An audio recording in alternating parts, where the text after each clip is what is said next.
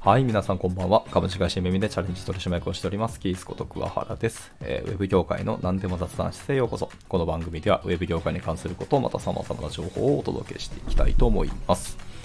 えっとですね、今回はですね、えっ、ー、と、集中についてのちょっとお話です。はい。まあ、なんかちょっとうんちく的な感じかもしれないですけど。えっとですね、まあ、いきなり余談から入るんですけど、まあ、最近ですね、またちょっとあの本の読み方を見直していてですね、はいまあ、僕は、ま、本を読むのがやっぱ結構苦手なんですよね。なんかなかなか文章が頭に入らないみたいな話をしたと思うんですけど、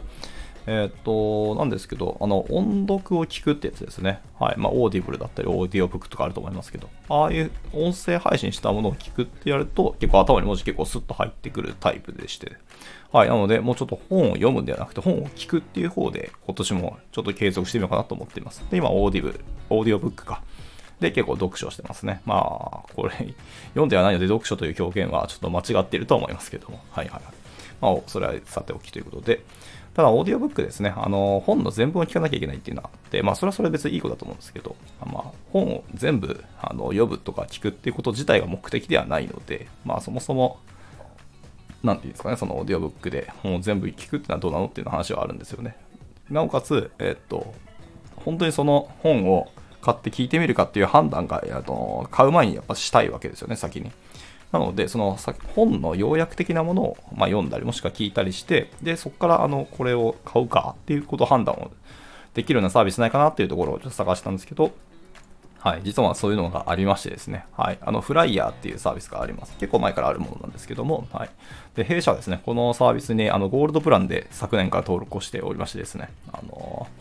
はい、あの夢見社員であればあの自由にあの聞けるっていうのがあって、もう本当にありがたいなと思ったので、もう今年からちょっとバリバリあの使わせていただいてる感じですね。はい。もう1日5冊ぐらいですかね。あの、フライヤーで今聞いてる感じですけど、はい。まあ、もちろん全部聞いてるわけじゃなくて、あの、本当かいつまんだ要約だけを聞いてるので、あの、まあ、どれだけ身になったとか知識量増えたかっていうと、まあ、そんなでもないんですけど、ただまあまあ、やらないよりはましたなっていう感じですね。はい。で、えっと、はい、まあ、このサービス結構、今使い始めた感じ、結構いい感じなので、本当なんか読書苦手だなっていう方とか、ぜひ試していただければなと思います。あの、これだったら継続できると思いますし、あの、なんか自分でもやっぱ達成感っていうのは結構得られやすいと思うので、はい。なんかそうですね、さっきも言った通り、結局本読みたいけど読んでないわとか、積んどくしてしまったわっていうのはそういうネガティブな、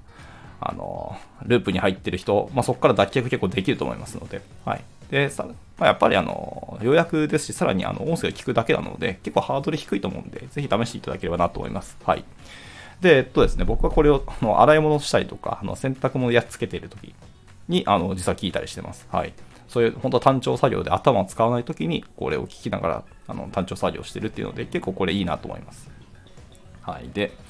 えっ、と、今日はですね、あの、今朝聞いていた中で結構面白かったなっていう本があって、まあ、それの紹介なんですけど、えっ、と、東大超速集中力っていう書籍ですね。はい、このお話です。はい、僕自身もやっぱちょっと集中力結構ない人間なので、ここでちょっと改善できるかなっていうのをちょっと期待して読んでみたんですけど、はい、これかなり良かったですね。はい。で、まあ、今日はその話をするんですけど、あの、ようやくのさらにかいつまんだ話をするので、結構ちょっとスカスカな感じにはなるかもしれないですけど、まあ、それでもなんか何かしら持ち帰っていただけるようにまとめたので、はい、ちょっとその話していきますが、はい。えっとですね、この話ですけど、あのまあ、良かったというか自分なりにあの感じたこととか得たことっていうのをちょっと語っていきたいと思いますが、とですね、まず最初にあの集中とはどういうことですかっていうことなんですけど、集中とはですね、あのその目の前、今この瞬間考えている対象を一つに絞るということですね。まあ、本来集中ってそういうことなんですよ。この一つ目の前のことに集中するってよく言いますけど、はい。もう余計なものと考えない。とにかく今目の前、この一つだけにあの頭を全部使うというところですね。はい、こういう状態にするっていうのが結構大事だという感じですね。はい。で、あとは集中で、要はどういうことかというと、前のめりになっている状態を作るっていうことが結構大事らしいですね。はい。まあ確かにそれも言われてみればそうだなと思ってるんですけど。で、まあその前のめりになる状態にするためにはですね、今今から考えてることが、今自分が目の前、面と向かうこと自体に結構納得感があるかっていうのが結構大事だっていうふうに筆者はおっしゃってまして。はい、やっぱ納得感ないと、やっぱその集中ってすぐに途切れてしまったり、まあ、そもそもモチベーションないので、あの、アクションすらしないことって結構あるじゃないですか。はい。なので、まず納得感を得られるように、あの、その対象とどう向き合うかとか、いうふうに捉え方を考えなきゃいけないよっていうことを言ってましたね。はい。で、それをやりやすくするためには、目標を立てることは結構おすすめですよっていうふうに言ってましたね。はい。まあ、その目標も、なんか、抽象的ではなくて、なんかなるべくこう数字に落とし込むっていうところですね。はい。っていうのが結構いいと。まあ、あの、結構当たり前だったり、いろんなところでいろんな風に、いろんな方があのおっしゃられてると思いますけど、やはりここに尽きるんだってことを言ってましたね。で、とですね、さらにですね、あの落とし込んで、まあ、行動できるようになったら、今度はどんなに小さくてもいいので、アウトプットしましょうという感じです。はい。結構僕の、あの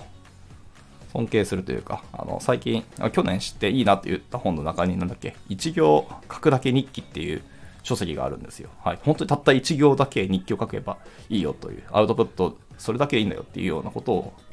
で、そこからそうどういうふうな効能があったりとか、それをどう活用していくかみたいなことを書かれた書籍があるんですね。伊藤洋一さんって方が書かれた書籍なんですけど、はい。まあ、こちらもちょっと後で概要欄に載せておきますけども。はい、という感じで、とにかく小さくてもいいのでアウトプットをしていきましょうという感じです。で、今度はそれができるようになったら、このアウトプットを増やしていこうと。まあ、量でもいいですし、文字数とかでもいいし、種類でもいいですし、何でもいいから、どんどん今度はアウトプットを増やしていこうという感じです。まあ、もちろん継続をしていって、その積んでいくっていうことでもいいと思いますけどね。はい、アウトプットを増やすというところです。で、アウトプットできるようになったら、今度はそれをやっぱりあの可視化をしましょうというところですね。アウトプットを見える化することで、まあ、達成感とか自分ここまでやったよってことは、まあ、納得感もありますし、自分で自分を褒めることもできたりしますしね。はい。まあ、そんなことをするためにも、やはり、その、いろんなことをやっぱね、数字に落とし込むことってすごく大事だと思いましたね。はい。例えば、まあ、さっき言ったように僕もオーディオ、オーディオブックでですね、 flier かを今1日5冊ぐらい聞いてますよとか、ですし、あの、1日1行だけでもいいから、とにかく、まあ、ノートなり、ブログなりで、あの、自分のあの感想だったり、今日のあったことだけを書くとかいうのもいいですし、はい。まあ、例えば筋トレであれば、1日10回だけ腹筋をしましょうとか、はい。1日5分だけあの散歩するとか、もう全然いいと思います。本当にちっちゃくてもいいので、とにかくやってみる。あと数字に落とし込む。で、あとそれをアウトプットするとか。っていう感じですね。っていうことをやっていくと、はい、その集中とか、あの前のめりっていう状態を結構作れるようになるよって言ってました。はい。で、えっとですね、集中っていうのは、本来こう努力するものではないというふうな、僕は考えが正直実はあってですね、気づいたらもう集中してたっていうのが最高な感じですね。あの、スポーツでいわゆるゾーンっていう言葉あると思いますけど、そのゾーンに入るっていう感じですね。で、それをま意図的に作れればいいと思ってますね。はい。なんかこういうスイッチ的なもの、これをやったらとか、こういうルーティンをしたら自分はここからゾーンに入れるよみたいなものを作れたら、まあ最高だと思いますね。まあそれができれば話は早いんですけどね。はい。で、あとはですね、あの、その前のめりになったかっていうことをこう振り返りをすることも結構大事だと言ってました。はい。まあ、いろんな工夫したりとか、アクションを起こしたりとか、実験したりとします、すると思うんですけど、その後に、結局自分はこう集中できたのかなとか、ちゃんとそれが前のめりの状態を作れていたとか、そういう状態に自分が入ったのかなっていうことをしっかり振り返るという感じですね。で、これ結構、やっぱ大事ですね。それ振り返りしないと結局できなかったわで終わ終わってしまうんですよね。それじゃやっぱり意味がなくて次につなげる。はい、どんな失敗とか、どんな、あの、誤りも次につながって、結局成功につながったら、それはただの、あの、何ですか、足踏みと言いますか、足踏みじゃないですね。えっ、ー、と、ステップにしかならないですよな。なので、失敗ではないんですよね。はい。一歩一歩のステップだったっていう話なにできるので、はい。こんな、振り返りやっぱ大事だよなと思います。で、えっ、ー、と、あとはその集中できる環境を整えるっていうところですね。はい。自分がそれに集中するためには、その無駄なものをどんどん排除していきましょうと。邪魔なものはどんどん排除していきましょうと。はい。だから 例えばですね、あの机の上をきれいにする。それだけでも結構ですね。必要なものだけを机の上に出すと。必要なものを必要な時だけ出して、それ以外全部しまっておく。もう目に入らないようにするとかっていう感じですね。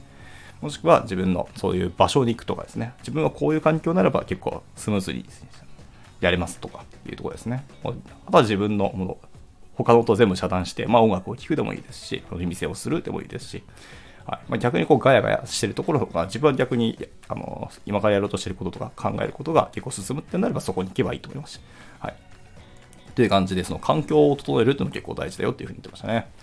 はい。であとは最後にですね、あの自分がどういうタイプなのかっていうのを認識しましょうって言ってましたね。はい。例えばこう、右脳タイプですか、左脳タイプですかていうのと、あの慎重派な人ですか、それとも行動派な人ですかと。はい。まあ、これはいわゆるあの何かアクションする前にしっかり吟味して考えた結果、最後に、いや、じゃあやりましょうという人なのか、いや、まずやってみて、そこからどうなのかみたいなことをあの走りながら振り返る人か、みたいな感じですね。はい。であとは、努力型か効率型かですね。いかに省エネで、かつ短あの短い時間でスパッとできるかっていうのを考えたり、そういうことが自分はタイプだなっていう人なのか、いや、自分はこんだけの量をやったんだったら、これだけのあの時間かけたんだっていうことに、あの結構熱量が出るっていう人なのか。はい。別にどっちが悪いとか TV ではなくて、自分がどういうタイプなのかっていうことを意識してくださいと言ってましたね。はい。はい。もう一回いくと、右脳タイプか左脳タイプが一つですね。で、二つ目が慎重派か行動派。はい。で、三つ目が、えっ、ー、と、努力派か、えっ、ー、と、効率型か。はい。です。はい。それぞれ2択かける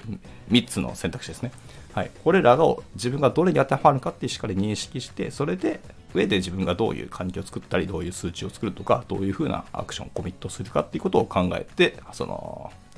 集中、前のめりの状態を作るように自分なりのあのリズムとか環境を作るっていうふうに考えていきましょうということを言ってましたね。はい。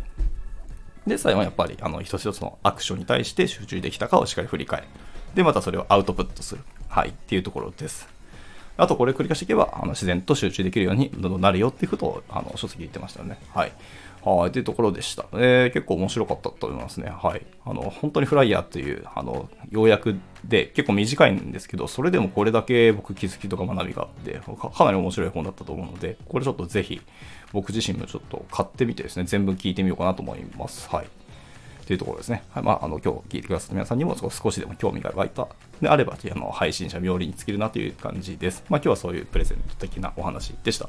はい。じゃあ、えっ、ー、と、今回はこちらで以上としたいと思います。ではまた次回の収録でお会いしましょう。バイバイ。